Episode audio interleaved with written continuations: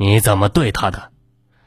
我折磨了他大概两周左右，打晕他以后，我就把他拖进去强奸了。我几乎每天都强奸他，然后殴打他，打得他遍体鳞伤。只要他敢反抗，我就加重毒打。有一次，李小莲被我打得受不了，骂了我几句：“你做这种丧尽天良的事，小心儿子孙子没屁眼。”我大怒，一脚将他踢翻，捆绑起来。我找到缝合化肥带的针线，将他嘴巴缝起来，又将他的阴部缝了起来。他痛得全身抽搐，用头撞地面，撞得鲜血直流。缝好了以后，我非常满意，觉得心情很愉快。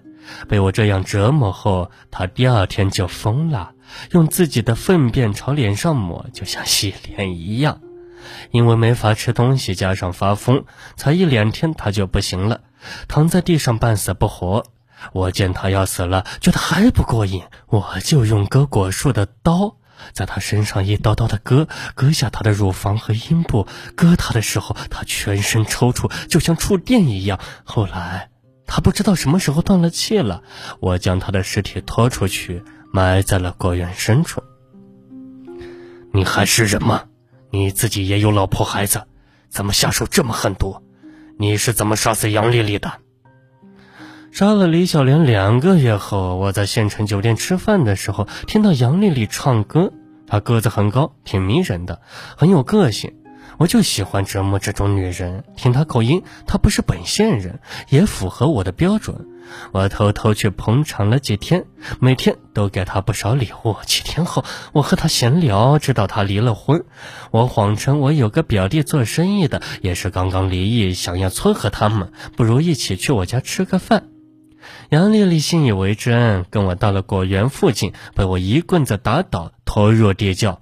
我用同样的方法折磨她。除了强奸以外，我还让她给我裸体唱歌和跳舞。她果然比李小莲厉害的多啊，根本不听我的。于是我每天用皮鞭毒打她，在伤口上撒盐水，这样打了十多天，杨丽丽身上已经没有一块好皮，她还是不屈服。我就又将铁条烧红以后，去烫她的乳房和后背，她实在受不了了，才向我屈服。啊。我老父母都有重病，我出来就是为了赚几个钱。我儿子刚七岁，求你把我放出去。我把家里安排好后，就来当你的情人。我听了以后哈哈大笑，你当我傻呀？啊！告诉你，进了这个地窖就别想活着出去。你要是听我的，我就让你死的痛快点；要是不配合我，我让你不得好死。杨丽丽怎么做的？杨丽丽这娘们的性格很强，此后不管我怎么打她，她也不听我的，她还骂我，我就算做鬼也不会放过你。这样又过了几天，我觉得没意思了，想要将她杀掉，我还是用老办法，将她捆绑起来，用针线将她嘴巴缝起来，然后我用刀割下她的乳房和阴部。杨丽丽非常痛苦，大小便都失禁了，拼命挣扎。我看折磨的够了，才割断他的脖子，将他埋了。你杀死王艳梅也是同样的手段。对，二零零二年，我把王艳梅和王雅芳一起骗到果园。我本来想将他们一起关进地窖，一次折磨两个。谁知王雅芳这女人很聪明，自己逃走了。当时我很犹豫，是不是要下手。如果我虐杀了王艳梅，知情的王雅芳又没死，我就很危险。如果单纯为了安全，我应该将王艳梅放走。不过，我的变态心理特别强，一定要折磨女人才能发现。王艳梅这个女人比较粗壮，我觉得折磨她一定很有意思。于是，我还是将她关入地窖。几天后，设法支走了来找人的王家。王家人走后，我开始慢慢的折磨她。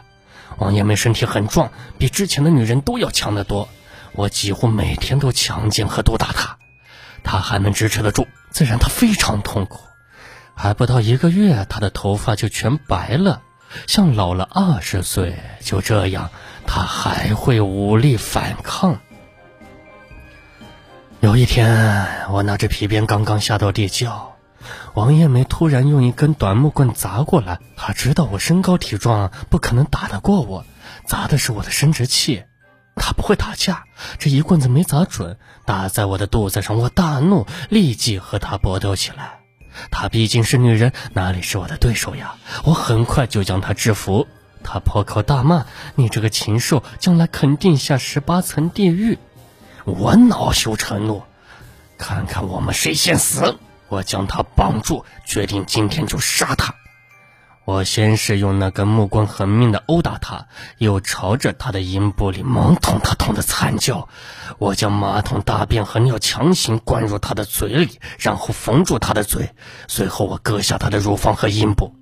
杨丽丽身体很壮，这样也没有死。我又活着剖开她的肚子，取出内脏，她这才死了。我将包括肾脏在内的器官泡在玻璃缸里。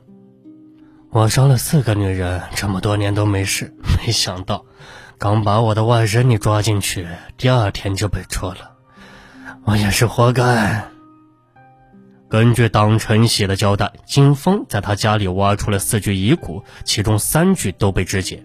二零零三年十二月十九日，运城市中级人民法院以强奸罪、故意杀人罪判处这家伙死刑，剥夺政治权利终身。次年四月二十三日，这个变态在临沂县西北部的沟坡上被押赴刑场执行枪决。党晨喜的老婆也知道丈夫的所作所为，但慑于淫威不敢管。案发后，党晨喜的老婆也以包庇罪被刑拘，两个儿子倒是不知情。得知父亲犯了这种丑事后，大儿子一怒之下将党晨喜的房子完全拆毁。党晨喜是建国以后最为凶残狠毒的变态之一。当时的报道是这么写的：党晨喜思想道德败坏，以幼女、少女、单身女等弱势群体为欺骗对象，以缝嘴、上铁夹、刀砍、绳捆、胶带封头等手段将他们多次奸污后，又用木棍、尖刀刺身，让他们喝尿吃屎。割他们的乳头、阴唇取乐之后，又采取剖腹、割颈、挖心、肢解等手段杀人灭口，埋于树下。这个案件还有一些问题，如果足够的重视，应该可以发现最初失踪的陈小燕和党晨喜是同村，而第四个遇害的王艳梅又是党晨喜的故宫，而李小莲、杨丽丽都和党晨喜有交集。即便李小莲是路上偶遇杨丽丽和党晨喜，还是有过接触的。换句话说，即便采用最传统的社会关系排查，也是应该能够发现党晨喜的疑点。如果不是2003年张媛媛自救成功，想要锁定党晨喜并不容易。以党晨喜的变态程度来看，只要他没被抓住，一定会反复作案，不会主动停手的。另外，党晨喜的行为并不仅仅只有他老婆知道。二零零二年，党晨喜强奸毒打王艳梅，一度试图不要杀她，而是将她卖掉。当时，党晨喜的果园遇到病虫害，急需要钱应急。一天晚上，党晨喜将王艳梅从地窖中拖出来，送到邻村光棍曹某家。但曹某听说王艳梅诉说的遭遇后，并不敢娶她。面对王艳梅的哀求，曹某为了拿回定金，仍然将王艳梅送回了党晨喜家，最终王艳梅遇害。好了，本期的命案一千宗就给大家播讲完毕了，感谢您的收听，我们下期节目再见。